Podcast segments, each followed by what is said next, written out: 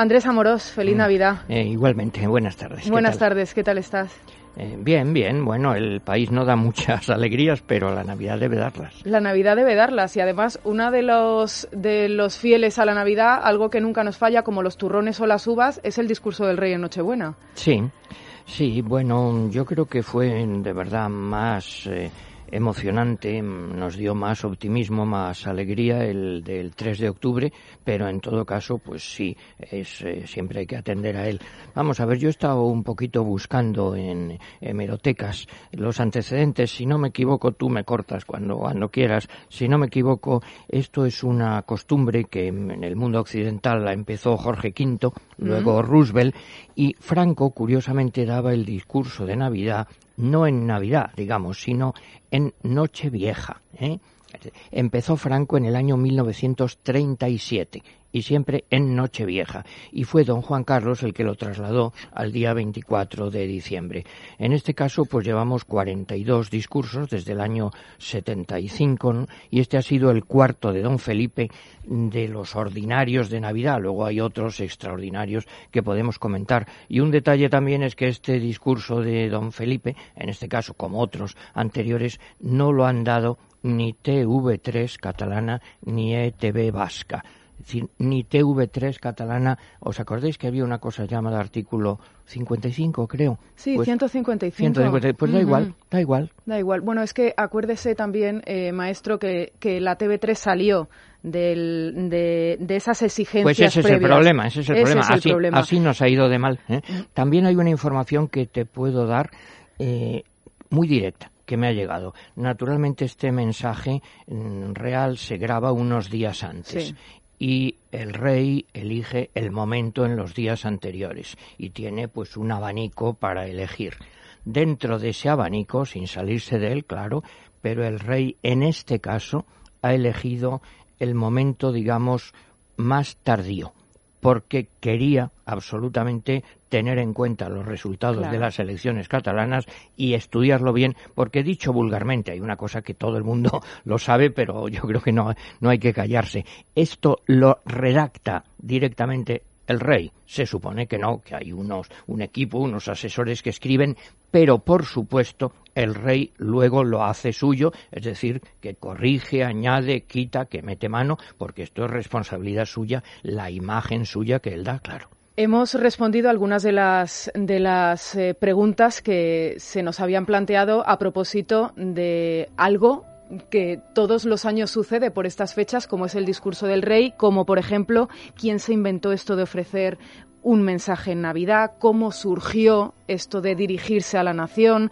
desde cuándo se hace, si se ha hecho siempre en Nochebuena, si no, por qué Nochebuena y no en cualquier otra fecha. Ha venido también Borja Medina, muy buenas tardes Buenas tardes, porque él ha traído también anécdotas y curiosidades que vamos a ir, eh, bueno, pues eh, dando aquí en los próximos minutos mientras le escuchamos también atentamente, maestro, y luego también escucharemos a Fray Josefo. Pero lo último de lo último es que hemos conocido la audiencia y la audiencia esta vez ha sido muy importante, Borja. Sí, ha tenido una media de 8 millones de espectadores y una cuota de pantalla del 65,7%, lo que supone un 8 puntos más que el año pasado, que con una media de 5,8 millones de espectadores y el 57,6% de cuota de pantalla fue el discurso de Navidad menos visto de, de la historia. Eso sí, el discurso de este año de Felipe VI, aunque se ha quedado cerca, no supera en audiencia el que dio en 2014, en su primer año de reinado, tampoco supera el número de espectadores que escucharon el mensaje de su padre, el rey Juan Carlos, en el año 2000, que ese año fue con una media de 9 millones de espectadores, el discurso de Navidad más visto de la historia. También el de este año se queda lejos del último discurso que ha dado Felipe VI, que como recordarán nuestros oyentes fue el pasado 3 de octubre para hablar de la crisis abierta en Cataluña. 12 millones y medio de espectadores lo siguieron con un 76,7% de cuota de pantalla. Y otro dato muy significativo... Perdón, puedo añadir una Sí. cosa, que evidentemente si ahora ha habido bastante cuota de pantalla, se debe al discurso extraordinario del 3 de octubre, que ese fue importantísimo, pero también quiero señalar, puedo decir además nombres concretamente. He leído pues a un personaje que es catedrático de Derecho Constitucional y se llama Javier Pérez Rollo y escribió sobre ese discurso extraordinario lo siguiente. Eh, según él, suponía una profunda deslealtad del rey respecto del poder constituyente del pueblo español. Se identificó con la derecha, significa no tener en consideración la contribución del PSOE, para que se vea cómo los catedráticos, y me incluyo, también pueden disparatar. Decía antes, eh, Andrés, que otro dato muy significativo que se desprende de las audiencias es que este discurso de Nochebuena del monarca tan solo tuvo un 40% de cuota de pantalla en Cataluña, la más baja de todo el país. Teniendo en cuenta lo que antes nos decía Andrés, que es que no fue emitido por TV3 o por TV3, que es precisamente la televisión pública de que ve los, los Incomprensiblemente. Incomprensiblemente. y a pesar de la intervención. en su canal informativo 324, que claro, no tiene la misma audiencia que, que, TV3. Lo que está claro, Andrés, es que los españoles, frente al televisor, volvieron a avalar el, eh, o volvimos a, a, avalar de nuevo al jefe del, del Estado y y nos decías antes que el discurso, Su Majestad el Rey, lo se emite en falso directo, se graba unos días antes. Parece también, a tenor de lo que hemos escuchado después, que algunos partidos políticos también tenían grabada su valoración al discurso del rey unos días antes. Y me estoy refiriendo, por ejemplo, a Podemos, a los líderes de Podemos, a Echenique, a Pablo Iglesias, que salieron todos en tromba a criticar al jefe del Estado y hablar del argumentario del Partido Popular. Bueno, siempre, primero hay gente que no escucha y que suelta el rollo que tienen preparado. Pero además es que hay una cosa de sentido común, perdón. Yo quisiera que cualquier persona que nos escuche piense una cosa. ¿Qué puede decir el rey, este, el anterior?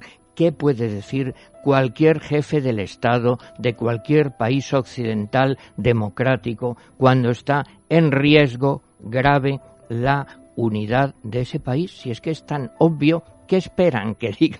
Es que no tiene el menor sentido el criticar eso. Te puede gustar más o menos, ¿tú estás de acuerdo o no? Fíjate, incluso yo me he traído una pequeña eh, muestra de frases que no sé si tenemos tiempo de escuchar. Pues eh, mira, voy diciendo lo esencial. La monarquía es capaz de asegurar la unidad de todos los españoles.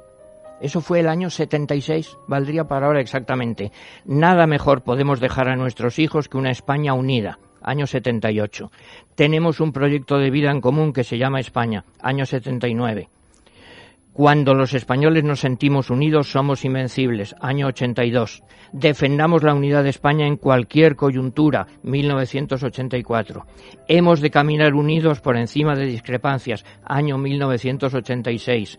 Nunca más el enfrentamiento de españoles con españoles. Prácticamente lo de este año. Año 1987. Por encima de todo está nuestro pensamiento en España y su indisoluble unidad año 1989. Son muchas más las cosas que nos unen que las que nos separan, año 1994. Y finalmente, España es de todos y para todos, año 98, la justicia es igual para todos. ¿Qué va a decir el rey?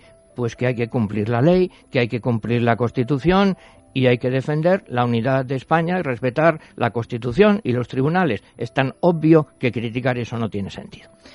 Borja, ¿alguna curiosidad de los eh, mensajes de los discursos del rey a lo largo de, todos estos años? Todos hemos escuchado la frase de me llena de orgullo y satisfacción y verdaderamente jamás la formuló Juan Carlos de esa manera. Solo apareció una vez esta fórmula, fue en 1985 y el rey la dijo en plural y la dijo en futuro. Eh, nos llenará de orgullo y satisfacción cuando hablaba de, dar oportunidades a la juventud. Vamos a escucharle. Apoyo a los jóvenes con la profunda convicción de que sus pretensiones son justas. Creo en ellos y en su responsabilidad.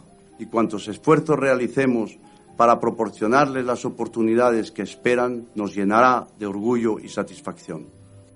Nos llenará de orgullo y satisfacción. España ha aparecido en todos los discursos del rey a lo largo de la historia más de 300 veces. El nombre de Asturias ha sido citado 14 veces. Del resto de comunidades autónomas solamente se ha citado a Madrid y Galicia, precisamente hasta el discurso de este año, en el que también se ha citado a Cataluña, dado el momento tan importante en el que nos encontramos. Claro, pero es perfectamente lógico. También hay que decir que además de los discursos, digamos, de Navidad, hay estos discursos extraordinarios, bueno, han sido el del 23F, el que hubo después de los atentados de Atocha, el de la muerte, con motivo de la muerte de Adolfo Suárez, la abdicación del rey Juan Carlos, y hay también que han sido, yo creo, mm, la clase política sobre todo ha estado muy atenta a los discursos del príncipe en la entrega de los premios Príncipe de Asturias, porque ahí igualmente se veía que había una parte, lógicamente, hecha por su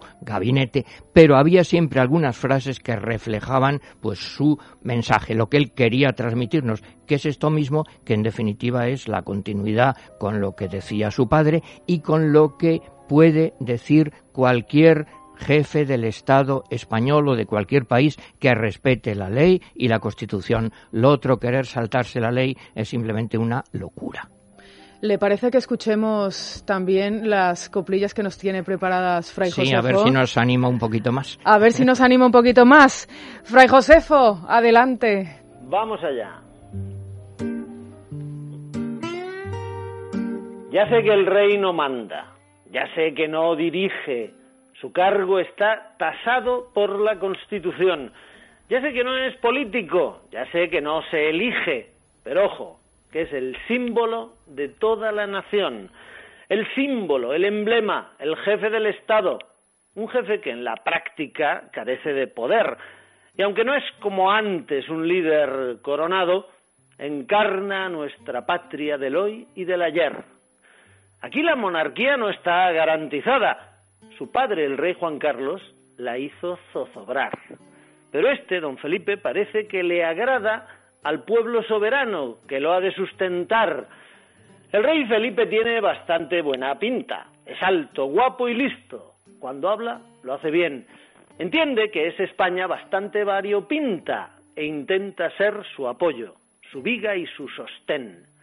En esta Nochebuena, Felipe nos ha hablado, lo mismo que su padre, como es tradicional.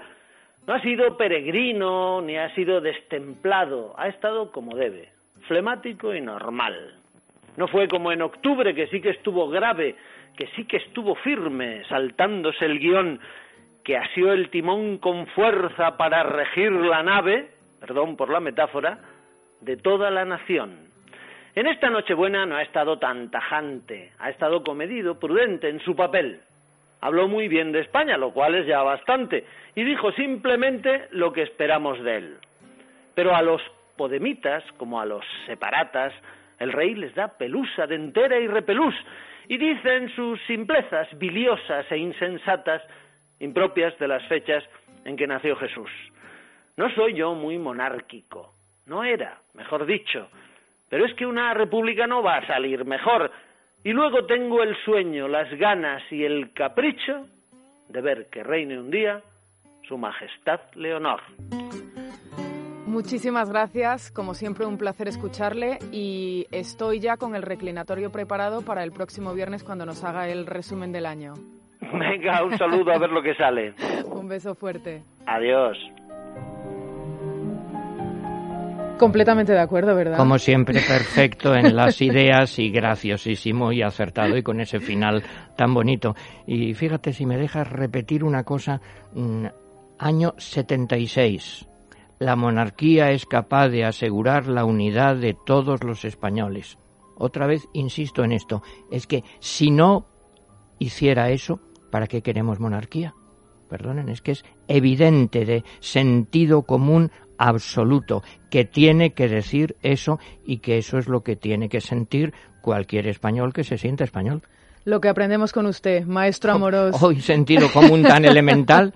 Muchísimas gracias por sus clases de todos los martes aquí en la sintonía de Es Radio en este programa Es la tarde. Como antes se decía, felices Pascuas y próspero año nuevo. Próspero año nuevo, que nos quedan muy poquitos muy poquitos días para acabar este 2017 y no sabemos lo que nos deparará el próximo año. Lo que sí sabemos todos es que tenemos que tener las espaldas bien cubiertas y siempre es mucho más fácil con Aegon. Con Aegon para aquellos que estén acatarrados como yo, que tengan algo más grave, Dios no lo quiera, bueno, pues un seguro de salud Aegon, 32,95 euros al mes, 39.000 médicos de libre elección, las máximas coberturas y con hospitalización incluida. Número de teléfono al que tenemos que llamar para contratarlo, 900 177 177 900 177 177. Nos vamos a las noticias.